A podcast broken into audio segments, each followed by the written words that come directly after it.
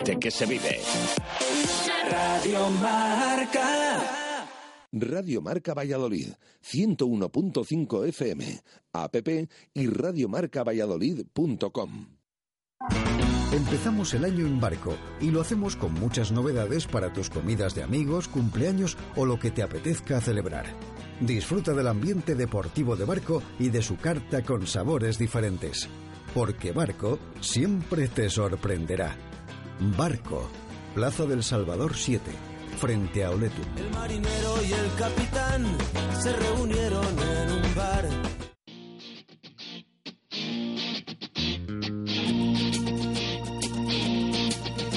Bona de Marca, David García.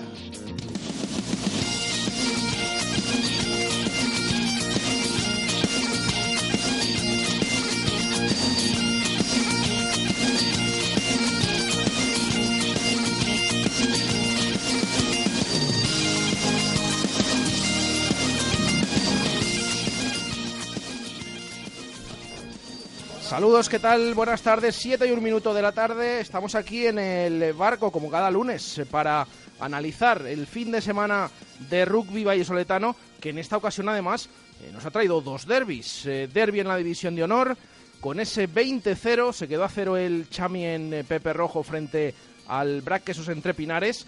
Y también eh, un empate, en este caso, en el otro derby, en el mini derby, podemos ya llamarlo así, en eh, la división de honor B entre los filiales de ambos eh, equipos. Eh, vamos a, a presentar ya, a- como siempre, cada lunes nos acompañan José Carlos Crespo. ¿Qué tal? Buenas tardes. Muy buenas tardes. No muy bien de la voz, pero porque ayer nos pegamos una calada preparando allí la retransmisión para Castilla y León, que tengo la voz hecha polvo. Bueno, va a costar a los oyentes reconocer, reconocer al- la voz del negro. Damos fe, damos fe que es eh, José Carlos el que nos acompaña aquí eh, esta tarde. Víctor Molano, ¿qué tal? Un, un, eh, hermano- pariente gemelo, pero es chica. No es chico, ¿sabes? Se reconoce también bien la voz. Víctor Molano, ¿qué tal? Buenas Madre tardes. mía, qué tarde nos va a dar el negro. Muy bien. Y también eh, hoy saludamos a un tertu- tertuliano más aquí en esta mesa del barco, Alberto Diez. ¿Qué tal? Buenas tardes. Buenas tardes. espera un segundín que no te escuchamos. A ver ahora, prueba. Buenas tardes, sí. Ahora sí, ahora sí. Pues buenas tardes, un placer estar aquí con vosotros. Bueno, pues eh, con ellos eh, tres durante la próxima hora, hasta las 8 de la tarde, vamos a analizar lo que dio de sí ese derby con un resultado que 20-0, no sé si os sorprendió o al menos eh, sí que os llamó la atención. Víctor. Bueno, a mí más que sorprenderme el resultado, hombre, es sorprendente que el Chami se quede a cero puntos, desde luego en un derby. Es algo que creo que el Quesos no había conseguido nunca en un partido contra, contra el Chami. Pero más que eso, a mí lo que me sorprendió fue un poco, más que esos números, los otros números que dio el partido, ¿no? Cuando te pones a analizar un poco lo que, lo que ocurrió durante el partido, vimos a un Chami, a un Silvestre El Salvador muy superior en melee, que es algo que yo al menos no me esperaba. Luego al final, en touch, es cierto que el Quesos entre Pinares comenzó dubitativo, pero luego se fue centrando un poco y al final fue El Salvador el que fue perdiendo touch. Al final creo que perdió, según las anotaciones que hice yo durante el partido, cinco touch, que son muchas ¿eh? para El Salvador. Y además es que eh, tampoco le vimos hacer el mol, ¿no? Que, que- que tan, tan, buenos, tan buenos resultados le da. Entonces fue, fue un detalle curioso, ¿no? Yo, yo esperaba que el partido estuviera mucho más igualado en Melé y si alguien tenía que dominarla, a lo mejor fuera el Quesos con el paso de los minutos.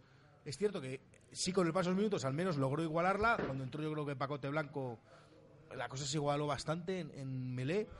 Pero bueno, un partido sorprendente desde ese punto de vista y sobre todo, para mí la clave, poniendo ya las cartas encima de la mesa, fue la defensa del Quesos entre Pinares, sin duda. Cuando dejas a un equipo a cero, la verdad es que el, el Chami desesperó, yo creo que desesperó al Chami, hubo momentos ya que empezó a tomar malas decisiones, golpes de castigo que iban a palos con 13-0, ¿no? Un golpe cuando, cuando, cuando quedan 15 minutos para el final y estaba muy lejano. Al final, eh, yo creo que desquició un poco al equipo chamizo. y Fue un poco esa la clave del partido. Bueno, yo cuando- comentándolo en Castilla y León decía que el Quesos Entre Pinares había tenido una precisión quirúrgica y creo que el eh, Quesos Entre Pinares supo aprovechar eh, las debilidades del equipo rival que tenía que tenía enfrente, en este caso el Silverstone El Salvador, y por otro lado eh, supo defenderse muy bien de las propias, de sus propias debilidades. Es verdad que el Chami era superior en, en melee, pero es verdad que la defensa, después de esas opciones en Melé, le llovían tanto Chris Eaton, que es un fenómeno defendiendo ahí cerquita del reagrupamiento, como la tercera línea, le llovía tanto a Wallwright como a, como a Olayugon Noah, a Matt Fowles, como al propio medio Melé, incluso al propio Oliver Bryan, que le llegaba a presionar en casi todos los viajes el, el jugador neozelandés. Y yo creo que el Quesos jugó de una manera muy precisa. Aprovechó sus opciones. En, en touch estuvo muy bien estuvo muy bien. Es verdad que tuvo dos, creo que dos, dos que perdió. una, una, que se le fue pasada y una parcial que le pitaron, más otra que perdió. Pero la primera llegada de 22 del conjunto colegial a la 22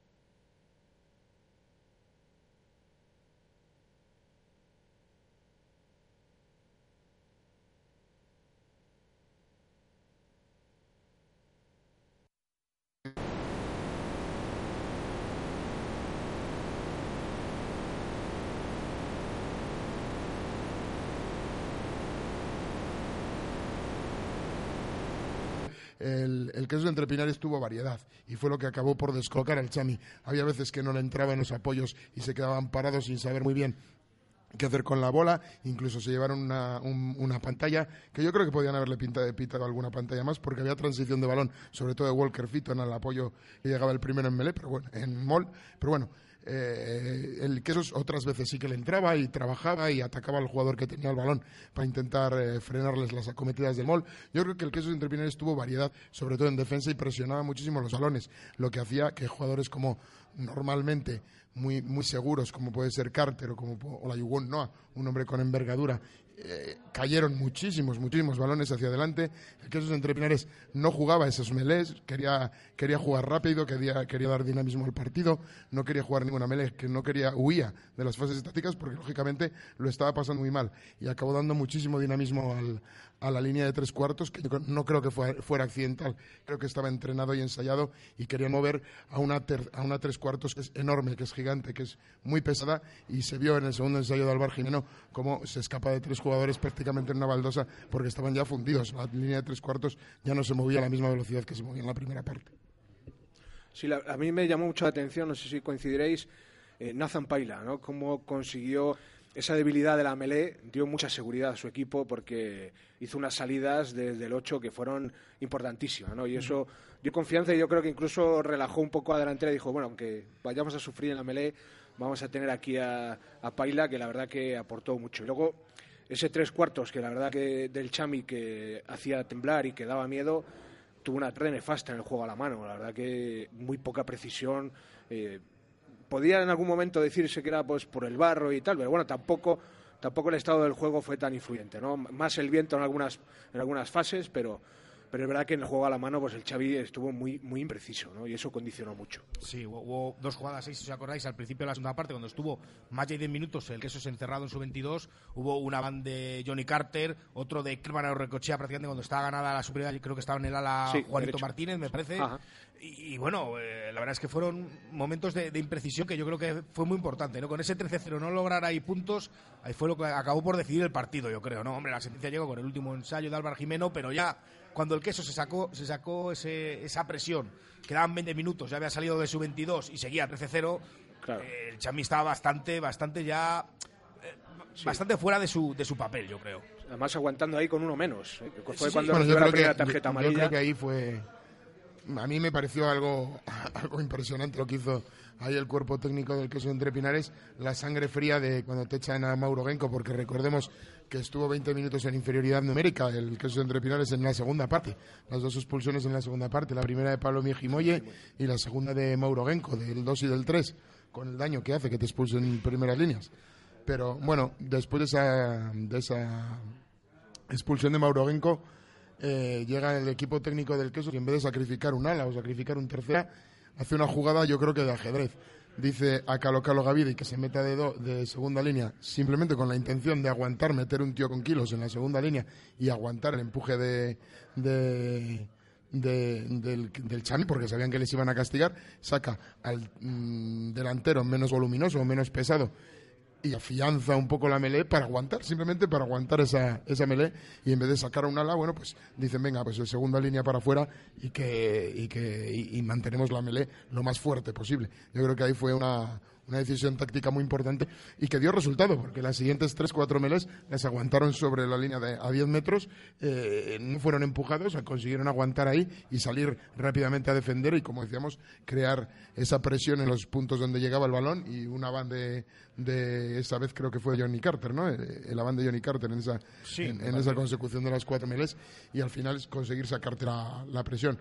Creo que hay también una parte que es providencial, es el patadón que pega Greg Dyer cogiendo esa, esa bola que le favorece, le favorece la suerte, pero pega una patada que la mete prácticamente de zona de 22 a zona de 22, le favorece el bote y la saca a escasos 7 metros de la línea de ensayo y vuelven a empezar el, el Chami que era en sus mejores minutos vuelve a tener que empezar atacando desde su prácticamente desde su zona de ensayo y creo que fue lo que un poco esa jugada marcó el antes y el después para, para el conjunto chamizo que ya no tenía minutos para seguir para llegar a la zona rival. Además, yo, eh, hablas de, de Greta ayer, otra diferencia yo creo que hubo en el partido ayer fue la pareja de medios, ¿no? La guerra de las dos parejas de medios. Eh, y Dyer aportaron muchísimo. Eaton no solo en defensa, como comentabas tú antes. Dyer, el tema de las patadas con la derecha con la izquierda, que le da igual con cuál darla, que porque la da excepcional con las, con las dos piernas. Y sin embargo, Pelayo Ramos, Oliver Bryan, pues estuvieron más planos en su juego, ¿no? No estuvieron, no aportaron tanto a su equipo como, como yo creo que, que pudieron hacerlo los, los medios del, del Quesos Entre Pinares. Eh, Oye, otra jugada, otra jugada clave también, eh, que, yo creo que hay que comentar, ¿no? Ese, ese ensayo anulado al, al Silverstone El Salvador. Ajá no sé, yo yo no sé todavía, no sé qué, qué se habló el árbitro exactamente, no, no lo entiendo, porque creo que se oye en el audio del, del, partido que dice algo así como que estaba por delante de, de, bueno, de cuando cuando bloca el balón el, su compañero, pero en ese caso sería golpe de castigo, entiendo, ¿no? No puede ser van. Entonces, no sé, bueno, fue un poco la jugada, también, también una jugada clave, ¿eh? porque era 10-0, era última jugada, minuto 38 creo que recordar de la primera parte. Bueno, también fue una jugada importante que, que se unió a la eh, que, no fue decisiva, pero que se unió a, la mañana nefasta que tuvo el Chami, ¿no? Quizás. Sí, ahí, ahí en la grada, por lo que hablábamos, parece que, era Avan, ¿no? Eh, que aparte de bloquear, como que luego hay una intención ahí como una especie de palmeo. Yo no, no la llegué a ver exactamente bien, pero sí que fue una jugada extraña y yo creo que fue importante, porque justo acaba de conseguir eh, meter diferencia el Quesos y, de haber seguido al descanso con, con esos siete, porque la verdad que el ensayo era una zona que luego la transformación era sencilla, pues yo creo que hubiese, hubiese marcado, ¿no? Pero bueno, ahí quedó esa jugada, sí. Yo, para mí, yo en el campo hubiera pitado ensayos, sin, sin, duda alguna. Es verdad que si luego ves la repetición, pues ya dudas de todo, porque como lo han pitado, pues ya dudas de todo. Pero, pero sí, yo creo que, que no sé, lo tuvo que ver muy claro Molpeceres para, para pitarlo, porque lo más normal es que hubiera sido, hubiera sido ensayo y hubiera sido un 17, sin duda alguna. Eh, debutó el nuevo el nuevo 10 del, del, Chami. Bueno, jugó unos pocos minutos. Yo siempre digo que los primeros, no sé, los fichajes hay que darles tres o cuatro partidos todavía, ¿no? Para... Pero bueno, a mí la primera impresión sí que es verdad que me dio la impresión de que está no está en su forma. supongo que tendrá que perder algún kilito porque, bueno, eh, tenía más cuerpo casi de delantero que de, altura. Está fuera de forma, sí. sí. Pero parecía que, hombre, teniendo a Oliver Bryan, un jugador en, teoría con, de garantías, un, jugador que viene llamado a ser un jugador importante en la, en la competición, parece que el cambio más normal es por, para jugar de faguero, ¿no? Puesto que también habitualmente, habitualmente ocupa. Lo que pasa que, bueno, que recordemos que este año está la limitación de los, de los extranjeros en el campo, que tiene que haber un número de jugadores seleccionables y ahí hay equipos como el Chami que tienen que empezar a hacer a jugar con el abaco, ¿eh? porque si no, no llegan a esa a esa premisa y yo creo que ayer fue un poco lo que pasó, que tuvo que tuvo que hacer un cambio de apertura por apertura para, bueno pues para entrar dentro de lo que es una alineación eh, permitida. Sí es verdad lo que decías Víctor que a pesar de que tiene que haber tres o cuatro partidos eh, Dyer desde, desde el primer momento está aportando al Quesos, sobre todo con, con esas patadas y con ese eh, juego defensivo, está siendo un valor muy importante, ¿no? desde el primer momento, ¿eh? desde el primer momento. Quizá a mí me falla un poquito más lo que es ya más en organización de juego y tal, que ahí a lo mejor es donde, como dices tú, hace falta más partidos, ¿verdad? Pero sí que es verdad que con el pie le está dando desde el primer momento una seguridad y una tranquilidad muy importante. Y ayer hubo momentos también con fortuna, pero bueno, que, momentos tensos y momentos preocupantes que le, vino muy bien al queso. la, conexión entre Dyer y Eaton yo creo que es muy buena. Es verdad que pasar del, del 10 al 12 eh, ha costado. Yo creo que ayer hubo conexión entre, entre, bueno, solo hay que ver los dos ensayos, entre la apertura y los centros, pero hasta este momento, bueno, como que había dudas, balones que se tiraban atrás, eh, la apertura no encontraba a sus centros donde, donde está habituado a darla. Bueno, ese, ese, ese tipo de sincronizaciones que, que cuesta partido cogerla, pero bueno, yo creo que ayer funcionó muy bien la, la línea de tres cuartos del, del Quesos entre Pinares, que visto cómo se puso el, el partido, eh, tuvieron que tomar un poco la iniciativa, ¿no? Porque veían que en, en delantera el queso sufría, sobre todo en, en Melé, y tuvieron que ser parte, pa- parte actuante del, del partido, y al final fue la línea de tres cuartos la que consigue llevarse el gato al agua y la que consigue ganar el, el partido. Y sobre lo que hablábamos de, de la pareja de medios, yo es que ayer viendo el partido lo comentaba con, con las personas que estaban viendo el partido, estaba viendo el partido ahí contento con nuestro amigo y le decía, fíjate tú, Oliver Bryan, el papelón que tiene, porque es que antes ha estado por aquí un tal Hansi Graf y antes un tal Sam Katz, ¿no? Entonces, Y después un Sam Katz con Hansi Graf. eh, correcto, han llegado a estar los dos durante, durante un mes y pico, ¿no? El año pasado, al final de temporada. Con lo cual, fíjate, la comparación es que es muy complicada. Y al final, eh, el, el Chami, no hay que olvidar que ha perdido su 9 y su 10 de la temporada pasada, que son los jugadores, eh, los jugadores que unen ahí la delantera con la tres cuartos. Y al final, pues está sufriendo, está sufriendo ahí. Yo creía que. eh, yo el vaticino que hacía, si recordáis, al principio de temporada era. El Chami ha cambiado muchos jugadores, claro, ha cambiado 8, 9, 10, vamos a ver qué tal se acopla. Pues fíjate, las primeras jornadas fueron muy bien Ajá. y bueno, pues ahora ha, ha entrado en otro momento más de más de dudas, ¿no? Más de más de más de más de dudas en su juego.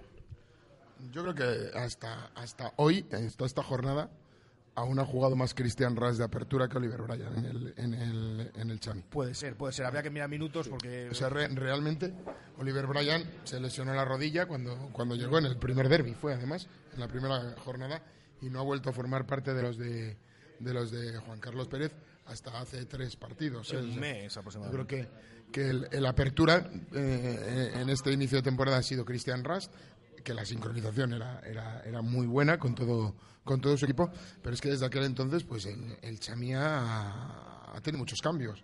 Eh, ya no tiene a no tienes a Gonzalo eh, ¿cómo se llama? Gonzalo Núñez. Gonzalo Núñez eh, se incorpora el ala que vino el neozelandés que se volvió viene ahora Walter Fifita incorporan a Faiba o sea al final el Chami ha cambiado muchos, muchas piezas importantes dentro del, del campo y donde la sincronización es importante por lo tanto bueno eh, creo que le falta, le falta. Yo creo que el Chami, el dibujo que tiene, es un equipo totalmente ofensivo y que si consigue meter a sus hombres en forma, porque yo creo que Walter Fifita y Faiba, los dos recién llegados, no están en forma, pero va a tener un final de temporada el Chami si, si tiene suerte con las lesiones, que va a dar, va a dar miedo, ¿eh? Porque a nivel ofensivo eh, es brutal lo que tiene en la, y con la- Junior ahí, tres cuartos. que ayer estuvo también muy muy bueno. No estuvo a su altura. no estuvo a su altura tampoco un Junior la verdad. Eh, es lo que decías tú la tres cuartos al final del Chami decepcionó bastante no no, no, no estuvo un poco a la altura del partido. Eh, la controló muy bien la delantera bueno la delantera en Melé porque en touch yo lo que os decía antes, a mí el- no, no logro sacar rendimiento del Es que- Silverstone, ¿eh? es Y que- eso que es su especialidad, Yo es la que- especialidad de la casa. Yo creo que hablaba- hablabas de la clave un poco al principio cuando decías que el Chami acabó desesperado y acabó tomando malas decisiones. Yo creo que lo que le da el partido al Quesos es que el Quesos, eh, como digo, fue muy preciso en sus decisiones, en todo momento mantuvo la disciplina y el Chami, raro, raro, en equipos que dirige Juan Carlos Pérez, no mantuvo la disciplina para nada. O sea, el castigo que mentabas tú anteriormente, así como un poco abuela pluma, el castigo que se tiran desde prácticamente el medio del campo cuando tienes tu touch, que puedes sacarla fácilmente con ángulo, puedes meter al queso entre pinares en tu línea de 22, cuando marcar tres puntos a falta de cuarto de hora con un 13-0 prácticamente no te vale de nada. Sí, bueno, de recortar tres puntos. No, no sería optas eso- ni al bonus. ¿No, sería eso porque estaban a cero, quizás? Y se vieran un poco No lo sé, no el lo sé, pero es que Pero es que en esos momentos hay que conservar la mente fría y decir, yo tengo que ir a buscar mi ensayo, que tres puntos a falta de cuarto de hora no me dan nada, es que no me dan ni el bonus. Porque yo entiendo que dices, mira, voy a por el bonus defensivo. Me, me, me chusco la patada, la meto o no la meto, bueno, pero lo he intentado, he intentado quedarme a menos de siete puntos y conseguir el bonus. Para mí me, fa- me parece una falta de concentración total. Cuando has estado 10 de- cuando has estado 7-0, cuando has estado 10-0, has tenido, has tenido castigos que, que podías haber recortado, que te podían haber metido a menos de jugada completa en el partido y no te les has tirado. Les has tirado fuera para intentar jugar tu baza, que era la touch. Y en ese momento decides tirarte la palos desde casi 50 metros y la fallas encima, ¿sabes? O sea, yo creo que es una- yo creo que el Chami tomó muy malas decisiones, muy, muy malas decisiones. A la, a la hora de ejecutar la touch, tienes una touch súper segura al primer saltador y a Walker Fitton en la segunda plataforma y te esfuerzas en tirar balones al último, al último hombre con el viento que hacía, ¿sabes? O sea, eh, no sé, yo creo que, que se equivocaba, se equivocaba en sus decisiones, se equivocaba en la táctica, se, se equivocaba en sus planteamientos y fue lo que le costó muy caro.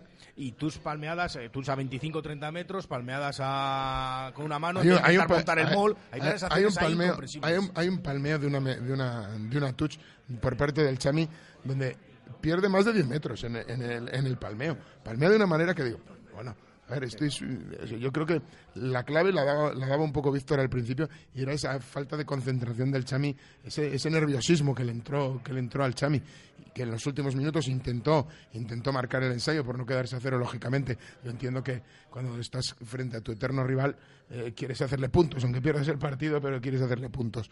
Pero eh, acabó desquiciado. Yo creo que yo vi un Chami un poco desquiciado a partir del minuto 15, el minuto 20 de la segunda parte. Un Chami que no, que, que no tomaba buenas decisiones, ¿no? no era capaz de centrarse y decir, venga, vamos a ver si nos hacemos con esto.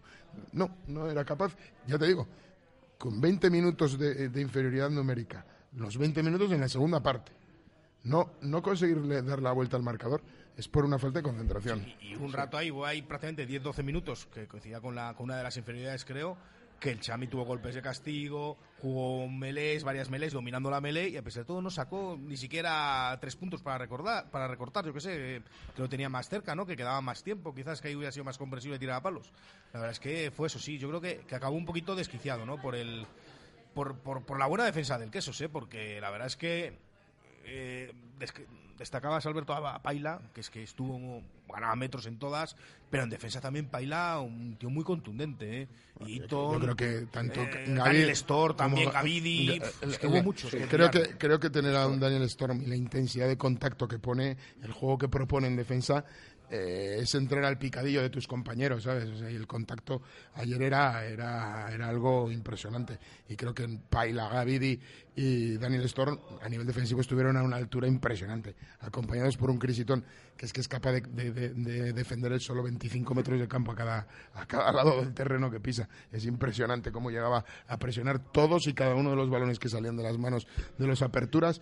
Llegaba Crisitón a agarrarles cuántos balones se cayeron al suelo porque llegaba justo a agarrar, salía medio botando el balón ya suelto, caído, a disputar un balón, un balón ahí caído. Yo creo que esos, esos hombres fueron importantísimos para, para el juego del quesos entre Pinares y luego yo creo que Greg Dyer también eh, estuvo inconmensurable. Sí, porque además eh, luego cuando Chris Eaton se tiene que retirar, ¿verdad? Eh, Pablo Gil sale con la misma actitud, o sea, presionante al límite, ahí en la al- al límite de- del fuera de juego, bueno, siempre ahí, y yo creo que, que era una actitud muy bien trabajada durante la semana, y yo creo que eso también fue dio sus frutos al, al queso, ¿no? Y, y es verdad que lo que decías antes, Juan Carlos en, en rueda de prensa decía que, que él veía que donde habían estado flojos había sido en actitud y en concentración, ¿no? Que es lo que les había lo que les había sepultado para actitud de Pablo Gil también digna de reseñar, ¿eh? Después del otro partido que se autoexpulsa en el, en el minuto 11 o algo así, Sí. se autoexpulsa con dos, dos errores, yo creo que infantiles y además eh, innecesarios completamente.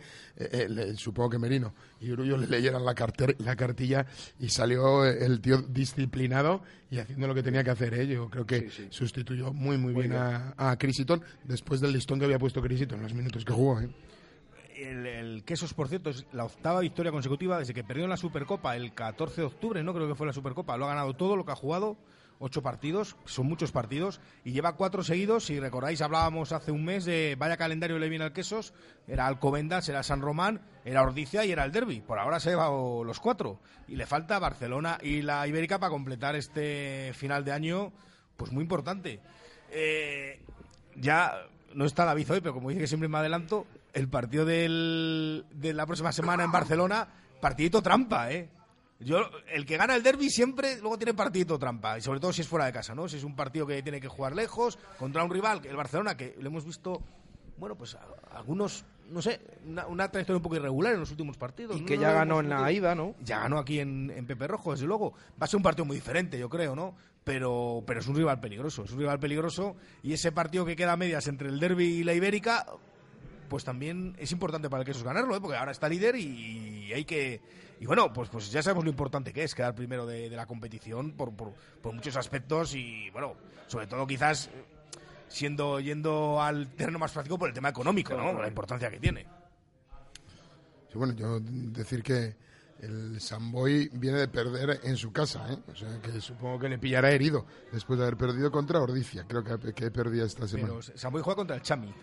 Ah, es verdad, es verdad. Samboy viene a Pepe Rojo. Sí, sí, Samboy viene a Pepe Rojo. Es verdad, es el, contra el con el Barça allí en la, en la tisonera. Que el Barça también, también perdió ayer, ¿no? Me parece. O sea, no, no, no, no, no, no, no, no, creo que no. Espera un momentín que te lo confirmo. Sí, 20-13. 20-13, sí, correcto. Ganó Hernani en Landareto. Lleva unos partidos así un poco irregulares, ¿eh? Desde, le está pasando un poco lo del año pasado, si os recordáis. Metido ya en semifinales de Copa, mm, parece que, que flojea un poco más en Liga. No sé, no sé cómo no sé si, eh, pero bueno, en todo caso, partido peligroso, partido peligroso. Alberto. Sí, a mí una cosa también que me, sorprende un poco de los últimos derbis, no sé si estaréis de acuerdo, es mm, que parece que el Quesos de, de primeras deja dinamita en el banquillo, ¿no? Porque ayer uno miraba el banquillo del Quesos, veía a Pacote, veía a Matoto, veía y, y como que da la impresión de que en el supuesto que se hubiese complicado, que no fue eh, el partido, como que tenían más balas en la recámara, ¿no? Y como que a lo mejor el Chami quizá está un poco más corto, con gente también más joven, con volvemos otra vez, ¿no? Gente que se tiene que acoplar y tal, pero pero uno miraba ayer y dice, lo que ha sacado y todavía queda Pacote, que dio muy buenos minutos, Matoto, que apenas tuvo una aparición simbólica, pero que al final tiene todavía ahí muchas balas en la recámara y, y que eso hace también pensar si a lo mejor ahí hay un poco de diferencia, ¿no? En partidos como el de ayer, que necesitas a lo mejor un poco de revulsivo y, claro, ver los dos banquillos y a lo mejor hay, hay una diferencia ahí. Sí, sí. Y fíjate que, en el Quesos falta, está lesionado Feta, está lesionado... No, Feta no está, Feta está ah, de viaje por motivos personales. Eso es, eso es, está ausente. Tuco estaba lesionado, en fin, jugadores que pueden ser titulares perfectamente internacionales, en fin. hombre, en el caso de Tuco y de, y de Feta o de Asomoa, titulares claros. Sí, sí, y jugadores que, quiero decir que yo creo que el Bright a Miss Graham. varias temporadas que, que, claramente es la mejor plantilla, es luego la más completa, ¿no? Es cierto que eh, yo creo que este, este año el Chami intentó dar un paso más, un paso más en acercarse a tener esa plantilla tan completa, pero todavía, como dice Alberto, le falta, le falta esos jugadores eh, que te, salga un jugador como Pacote de repente para... para Hombre, el, Chami, el, Chami tiene, el, Chami, el Chami tiene sentado a Nicolás Jurado, ¿eh? Sí, sí, que también, pero... Marmatiuk, o... Te quiero decir que... Ha dado un paso más, sí que es verdad que ha dado un paso más, pero al final eh, la, plantilla buena... Que todavía, sí, sí, sí, yo creo que como que saca lo que tiene de, primera, ¿no? Y, y, eso le tiene que salir bien y si no, el plan B, digamos, a lo mejor es un poco más corto, tengo yo la impresión, ¿eh? En cambio, pues ayer Merino y yo creo que en otros derbis también, no sé si es coincidencia o es estrategia, como que él eh, prevé que son partidos duros, que son partidos que hay que estar los 80 minutos a tope y es preferible dosificar. También tienes una plantilla que te lo permite, obviamente, pero que, es mejor tener siempre algunas ahí para, para los últimos 20 minutos que, sabemos que muchas veces son decisivos. Hablabais del tema de Tuco de esas bajas. ¿No creéis que a lo mejor en la primera parte alguna de ellas sí que, hasta que se encarriló el partido, lo notó el, el Quesos, esas eh, bajas? Bueno, yo yo creo, yo creo sinceramente, si hubieran jugado los dos hermanos Blanco, a lo mejor la melo hubiera sido distinta, sinceramente. Yo creo que, bueno, pues, pues, pues no hubiera habido tanta diferencia, porque es que, eh, es que hubo mucha diferencia. Es que si recordáis las primeras tres melees que, que pone en juego el, el BRAC, yo creo que son dos golpes de castigo y otra la pierde también. O sea, es que hubo, fue, fue muy decisivo. La verdad, al final, es verdad que lo que, lo que decíais, ¿no? Que, que en defensa, pues, pues supo supo remediar todas esas carencias el que sus entrepinares, pero eh, yo creo que con los hermanos Blanco quizás hubiera sido distinta la melee. Sí, sobre todo sufrió por la parte de, de Pacey al principio, ¿no? que incluso eh, tuvo algún momento que Pacey se enfadaba y también le tocaba perro viejo enfrente y yo creo que ahí le, jugó la psicológica, como dice, y, ahí ahí donde las tres primeras, de hecho creo que dos golpes de castigo vienen por ahí. Eh, por, por derribar a Melee y el árbitro decía que había sido Pacey, ¿no? Pero, pero es verdad que luego eso que parecía que podía desequilibrar se fue igualando bastante, pero yo estoy de acuerdo que si hubiesen estado si de primeras Pacote y Tuco, si hubiese sido hubiese sido distinto, sí. Bueno, yo creo que la baja de Tuco es significativa por el hecho de que no tienes un 3 de refresco que sea igual de dominador.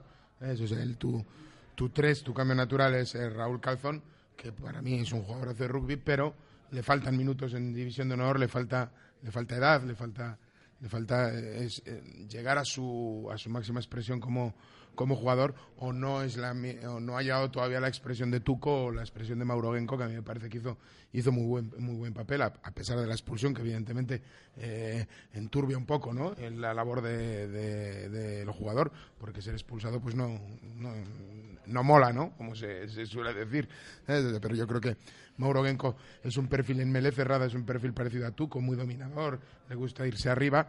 Y bueno ayer yo creo que por esa presión que metía el 3 a Andrés Alvarado en, en, la posición de 3, bueno, pues el, el queso entre Pinares no estaba cómodo, no estuvo cómodo Pacey.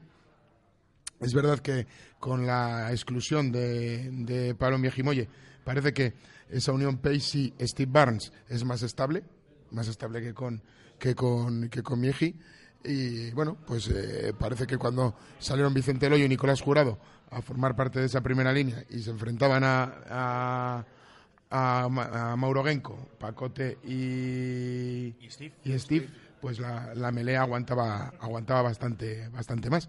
Bueno, pues son ensayos que hay que hacer. Bueno, yo creo que Merino conoce perfectamente a sus primeras líneas y sabe cómo les tiene que mover para intentar solucionar el problema que tuvieron ayer en, en Melé. Y bueno, yo creo que también está volviendo a ser eh, Andrés Alvarado el jugador que era antes de lesionarse el tendón de Aquiles. recordemos que Andrés Alvarado era de los mejores treses que había en la liga justo antes de, ser intervenido ese tendón de Aquiles, que le costó salir de esa lesión y yo creo que le ha costado sudor y lágrimas y bueno, pues está volviendo a rendir a un muy, muy, muy buen nivel ahí en el 3 del, del Silverstone El Salvador. Bueno, eh, ¿algún detalle más del derby o más o menos ha quedado todo repasado? Poco más. Tenemos campo nuevo, campo de artificial. Inauguración del campo por la parte de los, de los políticos y representantes. Sí, público no a reventar, como, pero bueno, la entrada normal yo creo de un derby de liga, muy buena entrada. yo entiendo, yo entiendo también que cualquier familia con hijos se lo pensara dos veces. Sí, sí, te lo digo por experiencia propia, ¿eh? sí. yo, dejé, a los aficionados en casa por esa razón, sí. Que habría ayer más o menos eh, dos mil y pico personas. Yo creo que más, yo creo que más. Sí, yo creo que más. Con las gradas nuevas. Ten en cuenta que hay muchísima gente que lo ve de pie. 3.123. Eh, yo creo que 3.000. A ver si vamos a hacer como el concurso este de marcador, que tenemos que adivinar la entrada de los, los ¿Ah, campos. Sí, sí, sí. Ah, bueno. Y, y hay, no hay premio, pero hay castigo. Al que peor lo haga de todos los campos en primera división hay castigo. Pero bueno, en este caso, más o menos, bueno, podemos decir alrededor de unos 3.000 espectadores. No, 3.123. Ah, vale, vale, pero habías contado. Y luego eh, hay detalles que, aunque, bueno, se van repitiendo ya, pero yo creo que son detalles bonitos. Eh, el de todos los eh, jugadores, Gavidi, Matoto, Nu Junior y tal, rezando, ¿no? Al final, en ese círculo y tal, yo creo que son detalles bonitos y que aunque ya a lo mejor sorprenden porque ya les, les estamos viendo, pero yo creo que son detalles bonitos y de hecho estaban tan metidos en el tema que casi se pierden el pasillo, que llegaron ya ahí cada uno como pudo, pero yo creo que son detalles que, que estos partidos dejan y que, y que después de toda la rivalidad y toda la disputa, pues son detalles que el rugby deja y yo creo que son bonitos de ver y sobre todo si se ven en vivo y en directo. Bueno, pues resultados, repasamos esos resultados de la duodécima jornada en la división de honor de rugby. Eh, con ese esos entre Piranes 20, Silverstone El Salvador 0.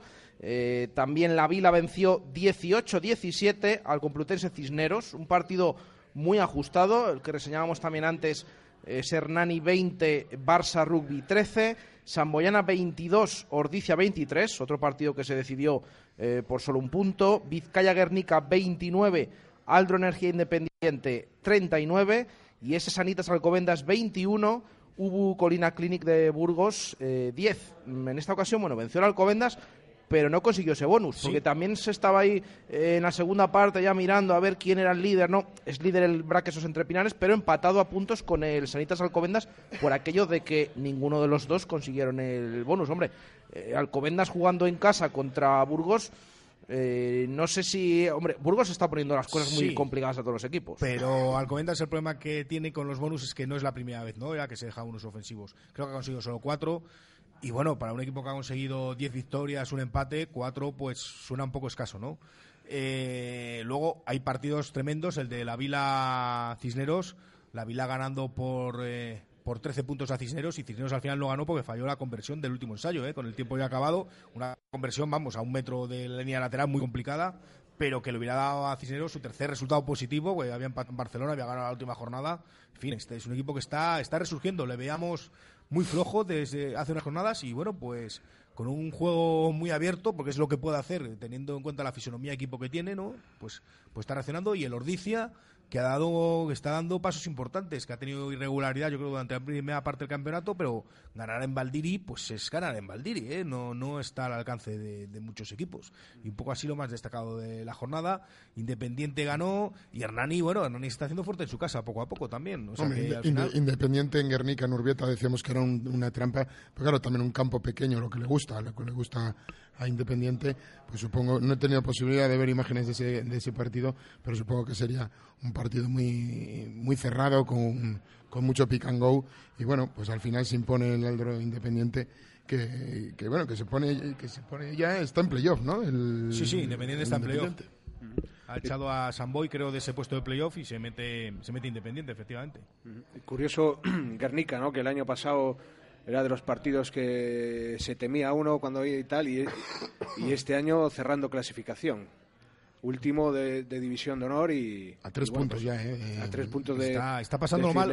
Y sorprendente. Es que, es que, en casa no está sacando rendimiento, ¿eh? que es lo que más sorprende, efectivamente, porque, porque ya hemos, estamos acostumbrados a ver temporadas de Guernica que fuera de casa lo ha tenido muy difícil, pero en casa era otra película. Y este año no. Este año no, no está siendo así.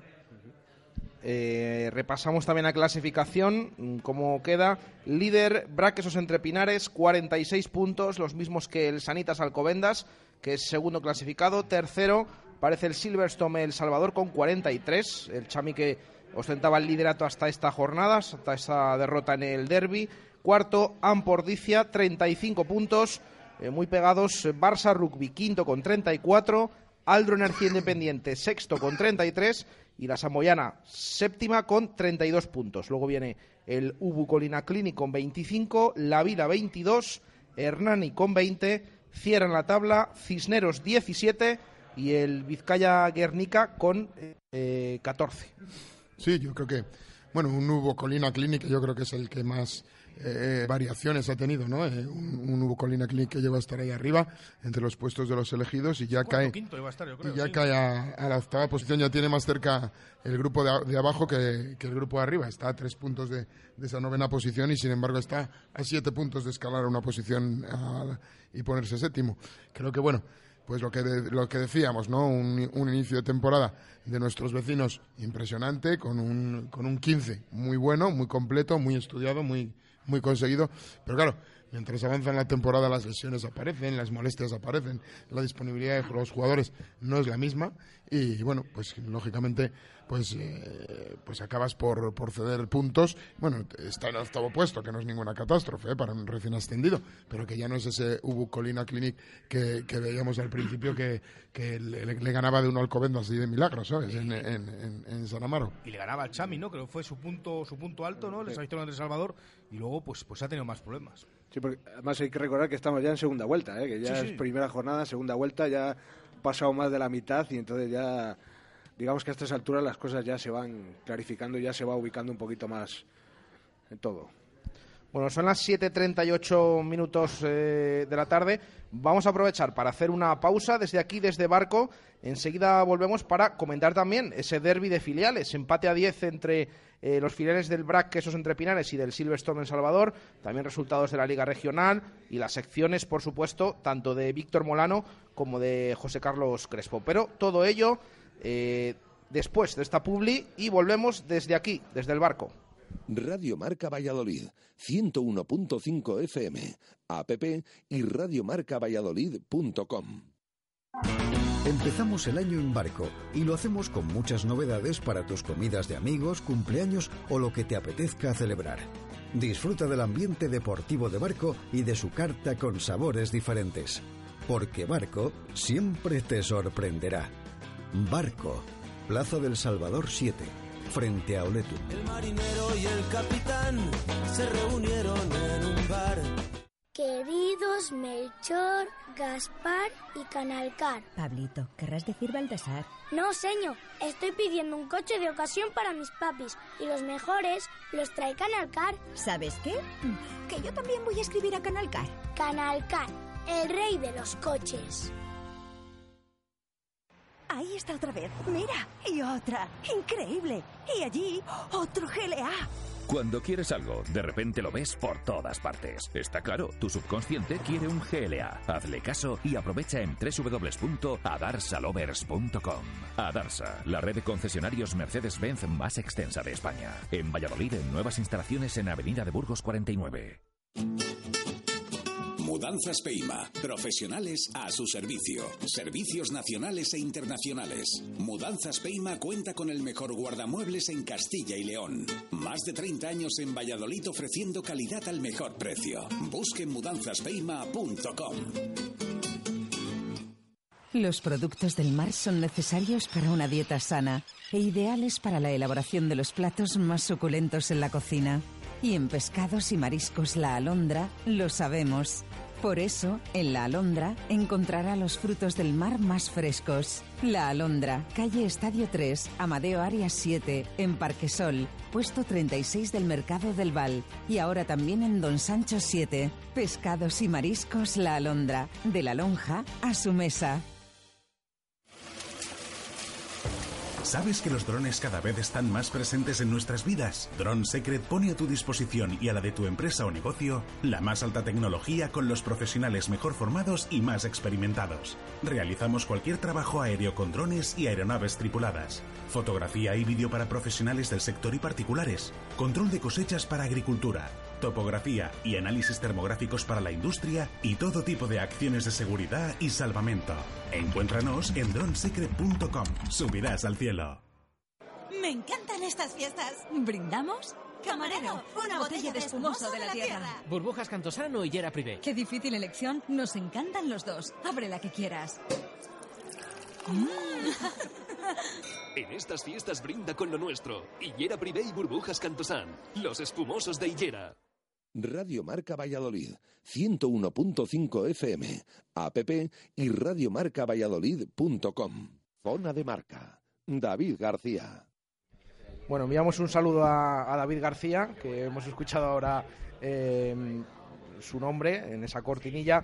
Eh, seguimos aquí en el, en el barco, 7 y 42 Sí, eh, porque- minutos de la tarde. per- perdona, Jesús. Sí, sí. A ver lo que dice el negro, espérate, a ver, a ver. Tú nos presentabas a nosotros y nosotros te presentamos a ti. Ah. Porque eh, David hoy, que nos ha abandonado, porque tenía cosas más importantes que... No, el hombre estaba ocupado, estaba en Madrid.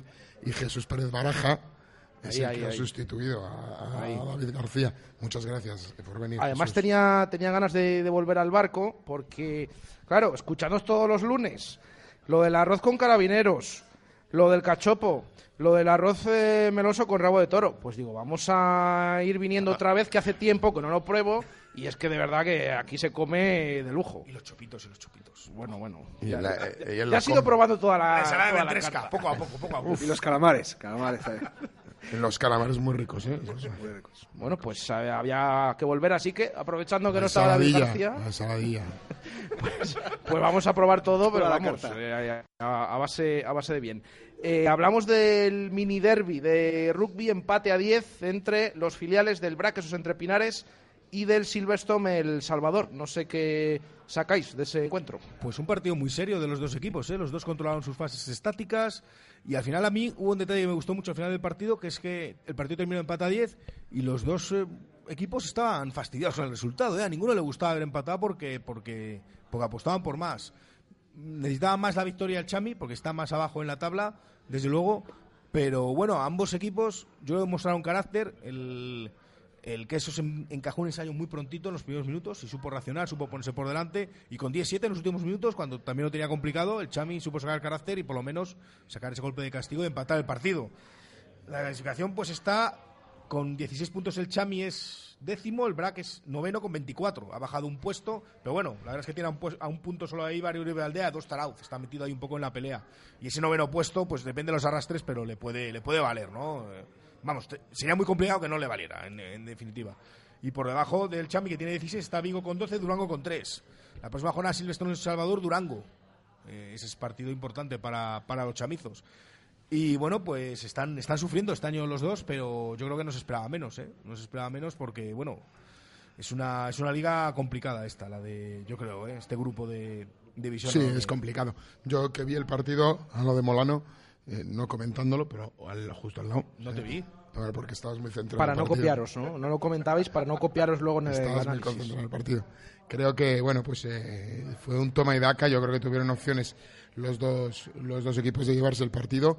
Eh, al final parecía que el Quesos Entre Pinares mm, eh, tenía controlado el marcador y que se podría imponer, pero ese castigo prácticamente sobre la bocina, ¿no? Le daba ese empate al, al Silver, le daba el- empate al Silverstone Emerging, que bueno, pues ponía las tablas entre los dos equipos de, de Valladolid. Y bueno, yo creo que la verdad es que ambos equipos un poco desdibujados ¿eh? en el derby. Yo creo que atenazados de nervios en partes del partido, el queso entre Pinares eh, perdía un poco esa, esa frescura ¿no? de, de jugar balones rápidos e intentar sorprender al, al adversario. Y el, y el Chami, por su lado, hacían como sus hermanos mayores al día siguiente, ¿no? Caían muchos balones, eh, daban opciones al, al rival a, recuperar posesiones rápidas durante muchos minutos del partido. Yo creo que es justo el empate. Es verdad que ninguno de los dos equipos lo da como bueno, ni Iván, ni Iván Márquez ni Chema Sanz daban por bueno el resultado porque querían haber cosechado algo más y más cuando se trata de tu vecino siempre quieres ganarle desde luego pero bueno yo creo que justo ese 10-10 que bueno hacía un poco un poco honor a un no muy buen partido de los dos vallisoletanos Alberto, el eh, tema del, del mini derby, bueno, muy, muy igualado y como dice Víctor, los dos equipos eh, en mitad de la tabla, que bueno, es buena señal también que puedan mantenerse una temporada más ahí, ¿no? Sí, la verdad es que es importante y para ambos equipos es importante que, que aparte del derby de los grandes, pues tengamos también esos derbis ¿no? que, que dan afición, que crean ambiente en Pepe Rojo, que es un previo yo creo muy interesante ¿no? para, para el día grande y, todo eso pues le va dando también mucho peso al rugby de Valladolid. Creo que creo que es importante y, que los dos equipos están ahí luchando, como dice Víctor, un, grupo difícil, ¿eh? de, de los más duros, pero bueno, ahí están intentando cada uno sacar adelante su batalla. también jugaron en regional ¿no Víctor? Sí, los resultados de regional, si quieres, damos en, Eso en- es. en la Liga Masculina, esa segunda masculina, Grupo Sur, el Arroyo, mi Arroyo, ganó 50-0 a Salamanca. Y el BRAC C, el, ¿no? el equipo Legends, ¿no? que llama el BRAC, ganó 17-15 al filial de aparejadores. En un partido que, bueno, fue también el sábado por la tarde allí en Pepe Rojo. Creo que coincidiendo en horario con el, con el Derby de Sion sí fueron a la vez y en, eh, bueno, en la regional femenina, Arroyo 10, Salamanca 46. Es, eh, bueno, una, una derrota más del Arroyo, todavía no ha conseguido, no ha conseguido ninguna victoria. El Black ganó 22-7 a Palencia.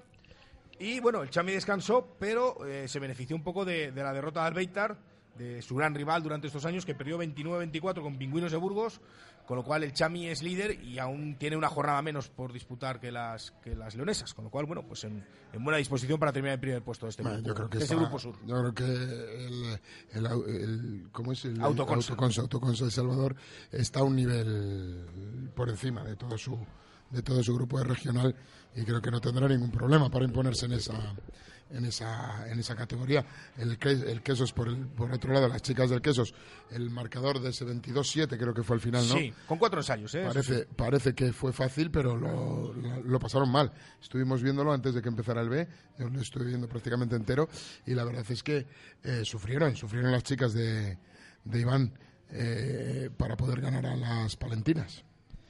Eh, antes de ir con la sección de Víctor Morano y de José Carlos Crespo, eh, bueno, antes hemos hablado eh, brevemente sobre los próximos partidos de la siguiente jornada para los equipos de Valladolid, ya lo saben, Barça Rugby Braquesos entre Pinares, domingo a las 12 de la mañana en la Teisonera y el Silverstone en Salvador que recibe en Pepe Rojo a la Unión Esportiva Samboyana a las doce y media de la mañana del domingo también en Pepe Rojo. El resto de la jornada es Ubu Colina Clinic La Vila, Complutense Cisneros Hernani, Ampordicia Vizcaya Guernica, ese derbi vasco, y Aldro Energía Independiente Sanitas Alcobendas. Buen partido este último. No sé si os llama algo la atención Sí, ese partido es bueno. Y el Cisneros Hernani, yo es que siempre me fijo mucho en la parte de abajo y que esos partidos son tremendos con un Cisneros que está sacando la cabeza.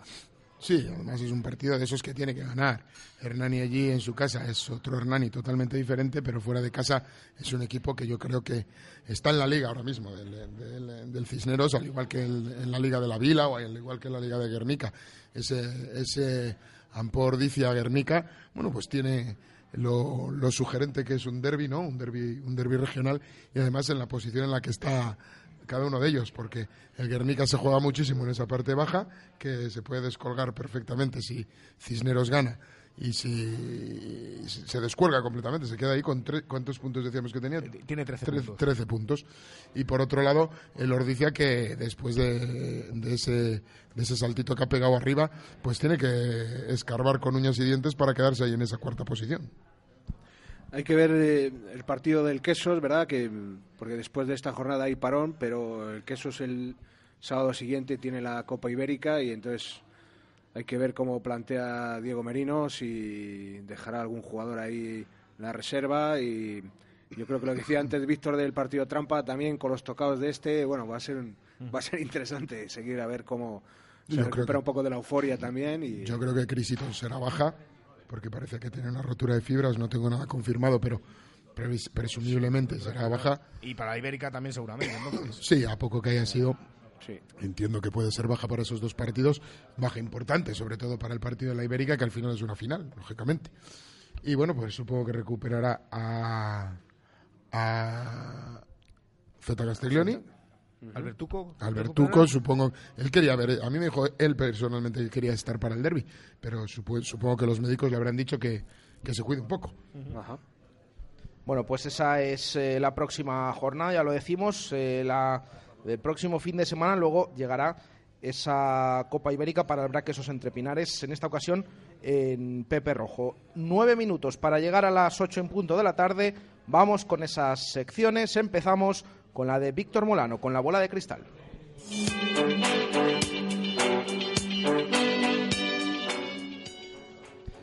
Bueno, hay que decir que ese sorteo de Copa del Rey que se realizó aquí con manos inocentes, ¿no, Víctor? Bueno, con manos. Con manos, ¿no? Bueno, no, no me hables de manos, no me hables de manos que no tengo buen recuerdo este fin de semana con Oh, tantas oh. manos. Eh, lo clavasteis otra vez por segundo, me, han- me han dicho por segundo año consecutivo. que quede, que quede claro esto, ¿no? Sí, sí, sí. No, pues oye, pues sí. Yo es que no me he traído sección, he venido a que digáis, joder, es la leche, como la has clavado otro año y ya está. Y así Si no llegas a haber acertado, sí, te traes A mí ya no me el ya acertaste el, el- el tanteo de la, de la final de Copa del año pasado. Todo, todo lo que quieras hacer a partir de ahí. Va a sonar a poco, ¿no?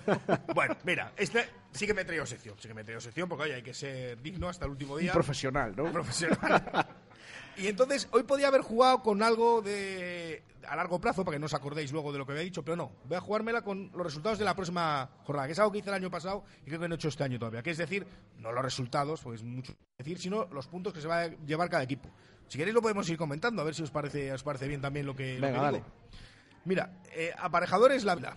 Eh, yo creo que hay Burgos va a ganar y con bonus ofensivo, pero yo creo que la Vila va a sacar un puntito.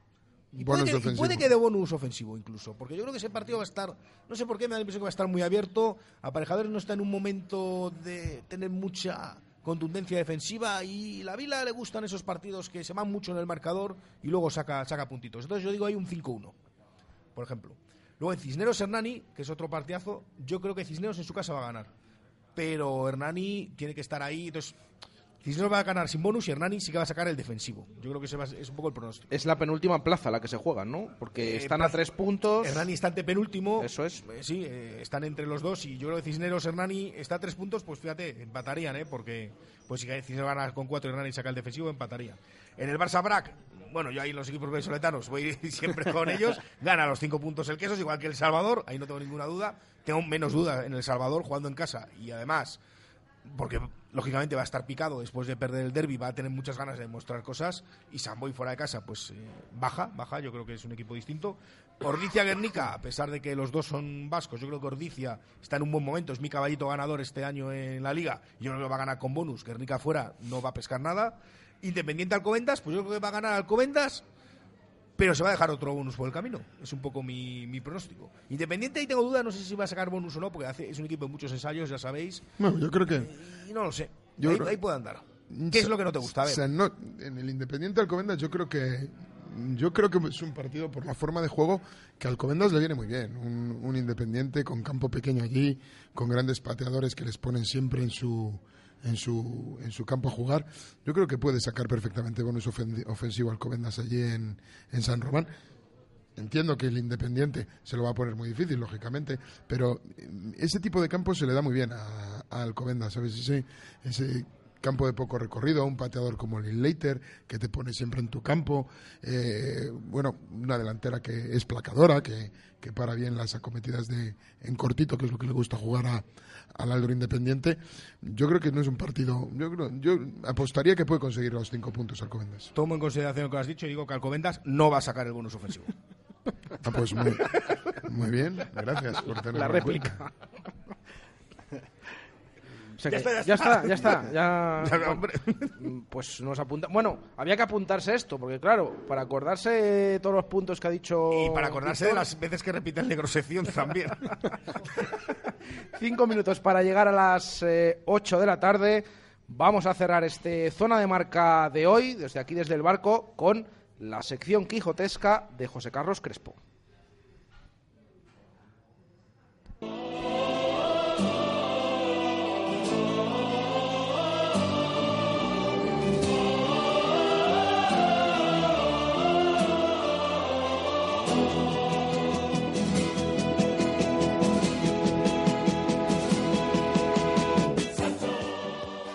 Ahí, ahí ha roto, como dice siempre el David. negro.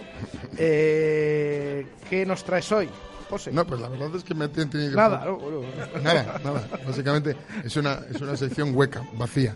Es de esas que me va a criticar Víctor Pues Morano. tenemos cuatro Pero- minutos, a ver pero cómo me- nos llenamos. Por mí, fantástico, ¿eh? Pero me da, pero me da igual. Todavía tiene que, todavía tiene que demostrar que he repetido la sección. ¿eh? Todavía lo tiene que demostrar.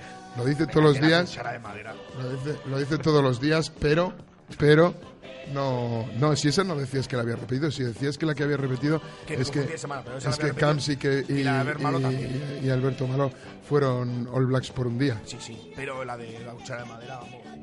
La cuchara de madera. Bueno, demuéstralo. Yo te digo que lo demuestres.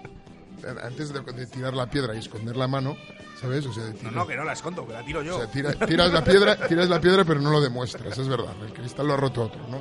Bueno, pues yo me acuerdo que comentaba hace poco, hace poco me, hablaban y me decían que sí. Alguna vez los, los jugadores de, de rugby habían jugado con espinilleras y yo les decía muy seguro de mí mismo que antaño se jugaba con espinilleras. Yo recuerdo las primeras líneas jugar con espinilleras para eso del talonaje, para no pegarse golpes en las espinillas, pero yo decía, pues probablemente lo hayan prohibido, porque es verdad que lucir espinilleras no lucen ya ningún, ninguno, ningún jugador de rugby. Y, y empecé a investigar un poco sobre una cosa que me proponía una vez David, de cuáles eran las cosas obligatorias que tenía que llevar un jugador puestas. ¿Sabes? Que decía, a mí me gustan esas secciones en las que tal". Pues hoy no está justo. Y eh, eh, hay una hay una regulación dentro de toda la normativa de la IRB asumida por la Federación Española de Rugby o por el arbitraje de- del rugby nacional en el cual se regulan se regulan esos esas componentes que pueden llevar puestos los, los, los jugadores esas protecciones por decirlo de alguna manera y una de ellas que regula porque sí que se pueden usar son las espinilleras lo que pasa es que no son espinilleras como las de fútbol vale tienen que tener un relleno y no puede ser rígido de máximo de 0,5 centímetros. Y viene regulado con medidas que me ha hecho mucha gracia descubrirlo. Otra de las cosas que también regula, que para jugar en el máximo nivel no puedes usar guantes enteros. No, raro, ¿no? Los mitones que llaman tienen que ser con la última falange descubierta. ¿Vale? No puedes llevar el- la mano entera tapada y tiene que ser el velcro o el cierre del, del guante por debajo de la muñeca, supongo que para no poder esco- esconder nada o no, o no jugar con, con algo así. Y luego también una cosa muy importante, que yo pe- pensaba que eso, bueno, pues dices, bueno, pues te pones algo, pues te pones algo. Pero las sombreras y el casco está regulado también en cuanto, en cuanto a dimensiones. En cuestión de, de hombreras, las mujeres también pueden usar protección de pecho en el, en el, en el rugby femenino, pero en ningún caso puede tener rellenos de más de un centímetro, bueno, rellenos no, protecciones de más de un centímetro de ancho sin estar, sin estar eh, presionado. Al igual que en los cascos también está regulado que no puede ser una protección superior a un centímetro sin haber compresión dentro, dentro de ello.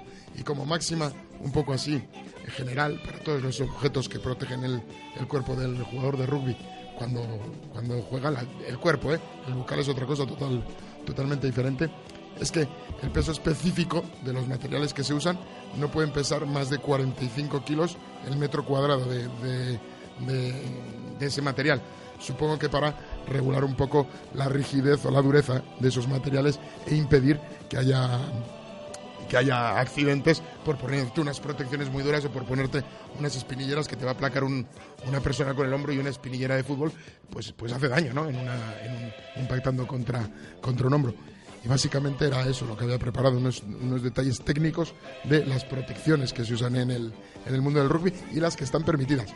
Decir que como todo en rugby, cualquier prenda que el colegiado del encuentro entienda que no eh, cumple con alguna de estas de estas de estos parámetros puede pedir eh, eh, puede pedir que se que se la quite el, el- jugador. Existe un marcado una marca que es el marcado IRB para todas estas eh, para todas estas prendas que están homologadas y ya directamente pues te las puedes comprar homologadas que no te van a no te van a decir nada. Hay un marcado IRB para todas las prendas homologadas que se pueden utilizar en un terreno de juego Bueno, pues eh, ahí queda esa sección. Bien, bien, bien, notable. Bien.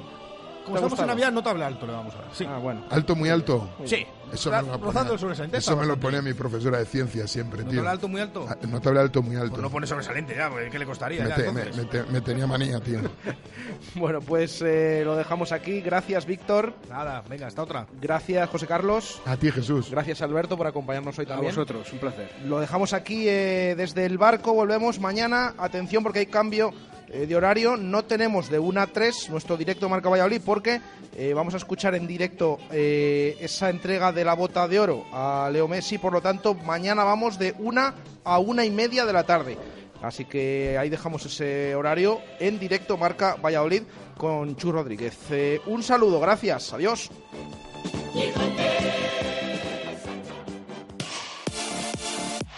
Radio Marca, el deporte que se vive. Radio Marca. de la UEFA Europa League con cuatro emparejamientos para los cuatro equipos españoles. Ahora mismo también lo repasamos con David.